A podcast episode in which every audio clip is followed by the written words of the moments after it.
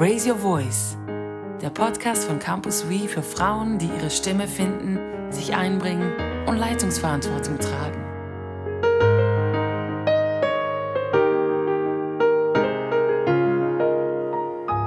Herzlich willkommen zum heutigen Podcast. Ich bin die Sabine Fürbringer und heute steht die Frage im Zentrum, was macht weibliche Leiterschaft aus? Was wird anders, wenn Frauen leiten? Diese Frage kam auf so im Nachgang zu unserem letzten Podcast. Vielleicht erinnerst du dich, wir haben darüber nachgedacht, wie Frauen den Weg finden hin zu diesem gemeinsamen Tisch, an dem Männer und Frauen sich die Verantwortung teilen und das so lange wie Frauen eben noch nicht in der gleichen Selbstverständlichkeit mit an diesem Leitungstisch dran sitzen, auch Frauenministries durchaus ihre Berechtigung und ihren Nutzen haben, weil dadurch Frauen gestärkt und auch äh, in ein Netzwerk eingebunden werden, das ihnen auf diesem Weg dahin dient. Im Nachgang zu diesem Podcast habe ich unter anderem eine E-Mail bekommen von einer Frau, die eben genau diese Frage dann aufgebracht hat. Sie hat gesagt, ja, super, ich sehe das genauso, dass wir als Frauen mit an diesem Tisch sitzen sollen. Aber ich frage mich, was ist denn unser Beitrag, unser spezifisch weiblicher Beitrag? Was wird denn anders? Was ist es denn, was wir mitbringen, was fehlt? Wenn wir nicht da sitzen und, und dabei sind an diesem Leitungstisch. Und diese Frage, die ist mir schon mehrmals begegnet. Und hm, oft hatte ich so ein bisschen ein mulmiges Gefühl, wenn die Frage aufkam, weil muss es denn anders sein, damit Frauen eine Berechtigung haben, mit an diesem Leitungstisch dabei zu sein? Es geht doch um die Teilhabe an Entscheidungen, die sowohl Männer wie Frauen betreffen, und da ist es doch ganz natürlich und eine Selbstverständlichkeit, dass Frauen mitentscheiden in Fragestellungen, die sie dann in den Konsequenzen ja direkt auch mit betreffen. Also es ist viel stärker eine Frage der Gerechtigkeit, dass Frauen eben da auch mitvertreten sind und nicht primär, dass sie eine, eine Leistung bringen, die jetzt so komplett anders wäre, eine Leitungsenergie oder, oder Leitungseigenschaften, die so vollkommen anders wären als diejenigen, die die Männer ähm, einbringen. Es geht um gute Resultate. Und nur schon das leuchtet ja ein, dass wenn man möchte, dass die Besten, die fähigsten, die intelligentesten, die am qualifiziertesten ausgebildeten Menschen mitentscheiden, die fähigsten, die passendsten, dann wird ja der Pool, in dem man sucht, in dem man Ausschau hält nach solchen Menschen, gerade um 50 Prozent größer, der verdoppelt sich ja gerade, wenn die Frauen mit einbezogen werden. Also der, der Fischteich, in dem ich nach den geeignetsten Leuten fischen kann, der wird viel größer, wenn ich nicht von vornherein die Hälfte der Fische, die da mitschwimmen könnten, ausklammere. Und das, was die Frauen dann einbringen, das ist primär mal eine ganz andere Perspektive. Neulich habe ich eine, in einer Sendung ein Interview gehört mit einer Architektin und sie war beteiligt beim großen Umbau des äh, Hauptbahnhofes in Bern. Und sie hat erzählt, dass sie als Frau in diesem doch sonst männerlastigen Team eben gezielt auch eingeladen war, um die Optik einer Frau mit in die Überlegungen und in die Planung einfließen zu lassen. Öffentliche Räume, insbesondere Bahnhöfe, Parkhäuser, Unterführungen, das sind Orte, an denen Frauen sich ganz anders bewegen und auch fühlen als beispielsweise ein 35-jähriger, sportlicher, kräftiger Mann. Diese Architektin hat dann zum Beispiel mit eingebracht, dass man gläserne Lifte einbaut oder dass die Treppen aus der Unterführung rauf äh, in, in, in den öffentlichen Raum, in den Bahn, auf den Bahnhofplatz, dass die breit angelegt sind. Und das sind solche Details, die das Sicherheitsempfinden von Frauen markant erhöhen wovon ja nicht nur die Frauen profitieren, sondern ganz allgemein Menschen, die sich später in diesem Bahnhof bewegen. Sie werden nur schon an der Architektur ablesen, dass das ein sicherer Raum ist für sie. Und genau aus diesen Gründen brauchen wir eben Frauen, die auch in den unterschiedlichsten Domänen und Feldern unserer Gesellschaft, dass Frauen sich da einbringen und eben dort einbringen, wo die Entscheidungen gefällt werden, weil sie so eine ganz andere Optik haben auf bestimmte Fragestellungen. Es gibt auch so eine Beobachtung, dass Friedensverhandlungen dass die besser gelingen, dass die Resultate markant erfolgreicher sind, wenn Frauen mit dabei sind in den Delegationen, die da verhandeln zwischen den verfeindeten Parteien.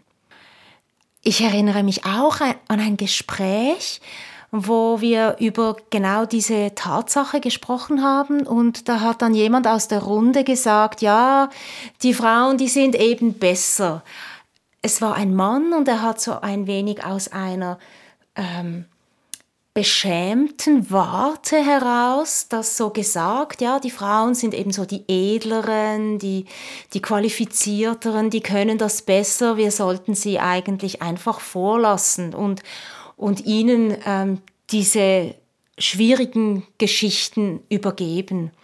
Und auch da habe ich gedacht, nein, nein, das stimmt nicht. Wir sind nicht einfach besser. Auf keinen Fall. Wir sind weder moralisch überlegen noch sonst irgendwas. Wir sind einfach anders. Und ich glaube, gerade jetzt bei diesen Friedensverhandlungen, da kommen eben Elemente zum Tragen, die wiederum mit der Erfahrungswelt von Frauen zu tun haben. Wenn ich mir vorstelle, was Krieg, was Konflikte bedeuten für Frauen, dann haben wir es hier in der Gesellschaft so mit den unteren Rängen zu tun. Wenn es eine Hackordnung gäbe, dann sind die Frauen so ganz unten dort angeordnet. Und das heißt, Frauen kämpfen ums Überleben, Frauen müssen Kompromisse eingehen, damit sie und ihre Kinder überhaupt eine Chance haben. Und aus dieser Warte heraus wird die Kompromissbereitschaft größer. Aus dieser Warte heraus kann ich mir vorstellen, wird aber auch die Empathiefähigkeit für die Gegen Gegenseite größer, weil du so nahe am Leben dran bist und du realisierst, ob mein Kind überlebt oder nicht, bedeutet für mich wahrscheinlich genau gleich viel wie für diese andere Frau, die jetzt dummerweise zur gegnerischen Seite gehört. Und wir gewinnen beide für unsere Kinder, wenn wir Kompromisse eingehen und wenn wir uns annähern aneinander und wenn wir uns um Frieden bemühen. Diese Perspektive aus der Unterlegenheit, aus einer, schwache, einer, einer schwächeren Startposition heraus. Das ist durchaus ein Beitrag, den Frauen auch in anderen Umfeldern einbringen können. Also diejenigen, die eben verstehen, wie sich das anfühlt und wie das Leben funktioniert, wenn du nicht einfach alle Mittel und Möglichkeiten oder auch Macht in der Hand hast, sondern andere Wege suchen müsst, musst. Und das öffnet immer auch die Augen für Menschen, die Solidarität brauchen, die eben darauf angewiesen sind, dass man sie sieht und dass man sich für sie stark macht. Und das wäre doch zum Beispiel so etwas, was Frauen von der Tendenz her aus ihrer Lebenserfahrung heraus eher einbringen als Männer. Aber natürlich gibt es auch Männer, die solche Erfahrungen in ihrem Leben gemacht haben und die das mit einbringen. Und selbstverständlich gibt es auch Frauen, die von Anfang an aus einer sicheren Position heraus ihre Stärken und Begabungen leben konnten und die jetzt diesen Aspekt nicht so stark verkörpern. Und da merken wir schon wieder, ja, es ist alles gar nicht so einfach. Ja, gibt es jetzt solche geschlechtsspezifischen Unterschiede im Leitungsstil oder gibt es sie nicht? Und wie so oft ist die Antwort ja und nein. Es gibt so Tendenzen, wie beispielsweise, dass von der Führungsstruktur her eine Frau sich eher versteht als Leiterin, die so im Zentrum eines Netzes sich bewegt und verbindend arbeitet, während Männer von der Tendenz her sich eher an der Spitze einer Hierarchie verstehen und von da aus ihren Einfluss geltend machen. Aber diese Dinge, die sind ja auch im Wandel. Also gerade die Frage, wo das noch hingeht mit stark hierarchisch organisierten Organisationen, da würde ich sagen, da entwickeln sich ja eben gerade auch viele Firmen in eine neue Richtung, wo die Hierarchien flacher werden, wo die Verantwortungen stärker auch an die Peripherie verteilt werden, an die Orte, wo auch der Sachverstand sitzt und der tägliche Umgang mit den Konsequenzen von Entscheidungen. Also ja und nein, hm, Frauen im Zentrum und nicht an der Spitze der Hierarchie, aber hm, das ist im Wandel. Dann gibt es so diese Klassiker, wo wir annehmen, das sei so, also dass Männer eher zielorientiert und sachlich leiten, Frauen stärker so auf der mitarbeiterorientierten Seite zu Hause sind, lässt sich in Studien so nicht erhärten. Und auch in Bezug auf soziale Kompetenzen, die wir jetzt so, wenn wir stereotyp denken, eher den Frauen zuordnen würden, ähm, wie zum Beispiel soziale Orientierung oder wie offensiv geht jemand vor oder die Selbststeuerung oder wie stark reflektiert sich jemand auch oder da Vielleicht merkst du beim Zuhören, denkst du, ja, offensiv eher die Männer, mh, hm, soziale Orientierung eher die Frauen. Aber auch da erhärten Studien solche Stereotypen, Vorannahmen erhärten das eigentlich nicht. Was sich vielleicht unter, untermauern lässt mit, mit gewissen Studien ist, dass Frauen die Work-Life-Balance stärker betonen und gewichten, also dass sie stärker in ihrem Leitungsverständnis auch die Gesundheit mit einbeziehen, einen gesunden Lebensstil pflegen möchten, auch mal Feierabend einläuten, die Familie ähm, hochwerten, auch ihren Einsatz bei der Familie. Und das führt dann dazu, dass solche Führungspersonen eben auch in ihrem Team ein Klima vermitteln, das sagt, es ist okay, wenn man zur Feierabendzeit auch Feierabend macht und die Arbeit am nächsten Tag wieder aufnimmt. Das wäre so etwas, wo vielleicht die Frauen eher ähm, ja, einen Schwerpunkt setzen. Und auch bei der Risikobereitschaft sieht man, dass, äh, oder äh, auf den ersten Blick sieht es so aus, als ob die Männer risikobereiter wären, wenn es darum geht, Finanzen aufzuwerfen und da irgendwo zu investieren.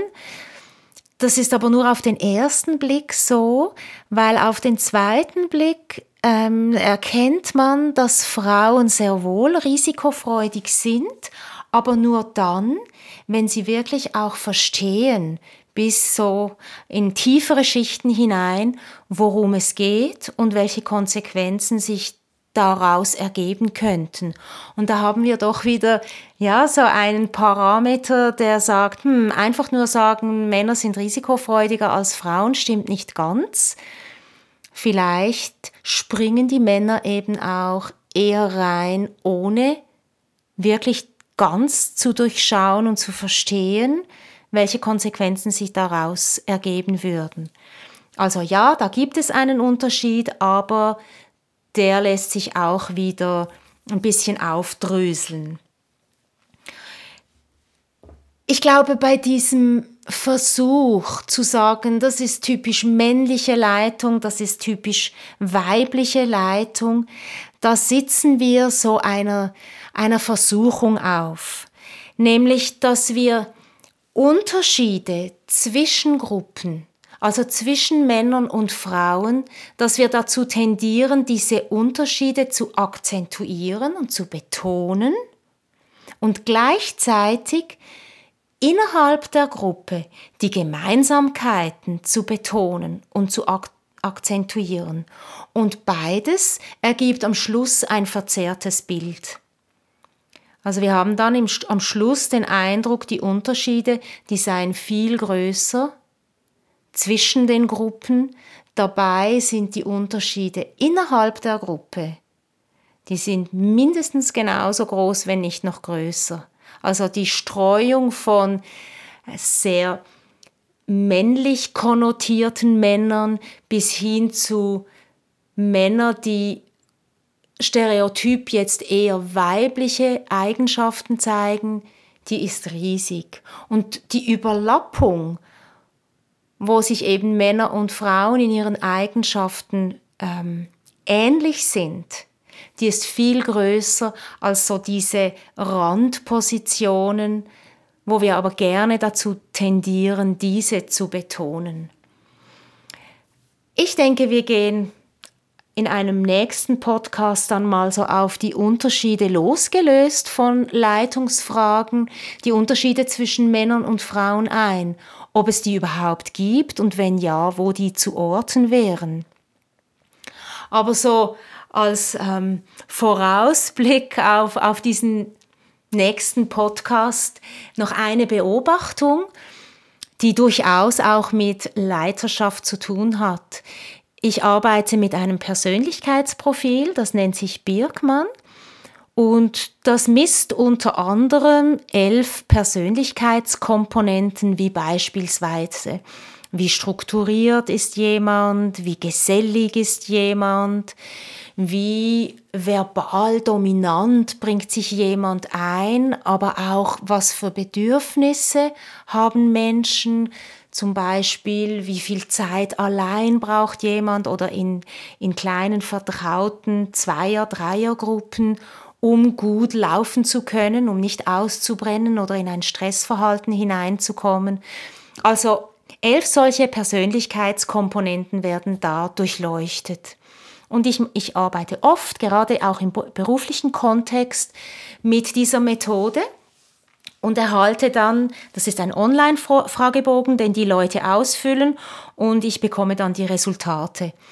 Und ich habe schon so viele unterschiedliche Profile gesehen. Und du kannst bei keinem Profil, könnte ich dir sagen, wenn ich nur das Profil anschaue, ob es sich da um einen Mann oder um eine Frau handelt. Das lässt sich aus diesen Persönlichkeitsparametern nicht ablesen. Und das ist für mich so ein Symbol dafür, dass es viel mehr Gemeinsamkeiten gibt und insbesondere in diesen Themen Kreisen, Fragestellungen, wo es darum geht, was, was bringt jemand ein in einem beruflichen Umfeld. Das kann verpackt sein in einen Frauenkörper oder verpackt sein in einen Männerkörper. Was am Schluss zählt, ist ja die Fähigkeit, die jemand einbringt, die Begabung, sein Fachwissen. Und ob das jetzt aus einer männlichen Perspektive oder aus einer weiblichen Perspektive kommt, das gibt eine gewisse Färbung, aber diese Färbung hat ähm, noch ganz viele andere Farbtöne, wie beispielsweise in was für einem Umfeld ist jemand aufgewachsen, aus welcher sozialen Schicht kommt er, aus welcher Kultur kommt er. Also es gibt ja so viele Dinge, in denen wir uns voneinander unterscheiden. Und das Geschlecht ist einfach ein Unterscheidungsmerkmal. Und es wird immer dann schwierig, wenn wir ein Unterscheidungsmerkmal neben all den anderen, die es noch gibt, so hervorheben und betonen, weil da fängt genau die Diskriminierung an und die Ausgrenzung. Wenn wir aus einem Unterschied den gewaltigen, riesigen, allen, alles bestimmenden Unterschied machen. Also, und so in dem Sinne wünsche ich dir offene Augen für die Menschen rund um dich herum und dass du sie siehst als die Menschen, die sie sind und dich freust an ihrer Geschichte, die sie mitbringen, wo das Frausein oder das Mannsein natürlich auch ein wichtiger Teil davon ist. Ich wünsche dir eine gute Zeit und ich möchte dich zum Schluss erinnern an dieses Wort, das Paulus uns im Galaterbrief gegeben hat, wo er sagt, nicht wörtlich, sondern dem Sinn nach zusammengefasst, wo er sagt, es spielt keine Rolle mehr oder darauf sollt ihr euch nicht fokussieren oder konzentrieren, ob jemand Jude oder Grieche oder Heide ist, ob er arm oder reich, frei oder Sklave oder sagt er da ist, oder ob er Mann oder Frau ist. Das soll bei euch nicht im Vordergrund stehen, sondern in Christus sind wir alle eins. Christus überwindet diese Unterschiede. Er wischt sie nicht aus, das gehört zu uns, aber es ist nicht mehr das Entscheidende, es ist nicht der Maßstab, an dem wir Trennung und Diskriminierung aufhängen. So wünsche ich dir eine gute Zeit und ich freue mich, dich wieder hier bei unserem nächsten Podcast dann zu empfangen. Tschüss!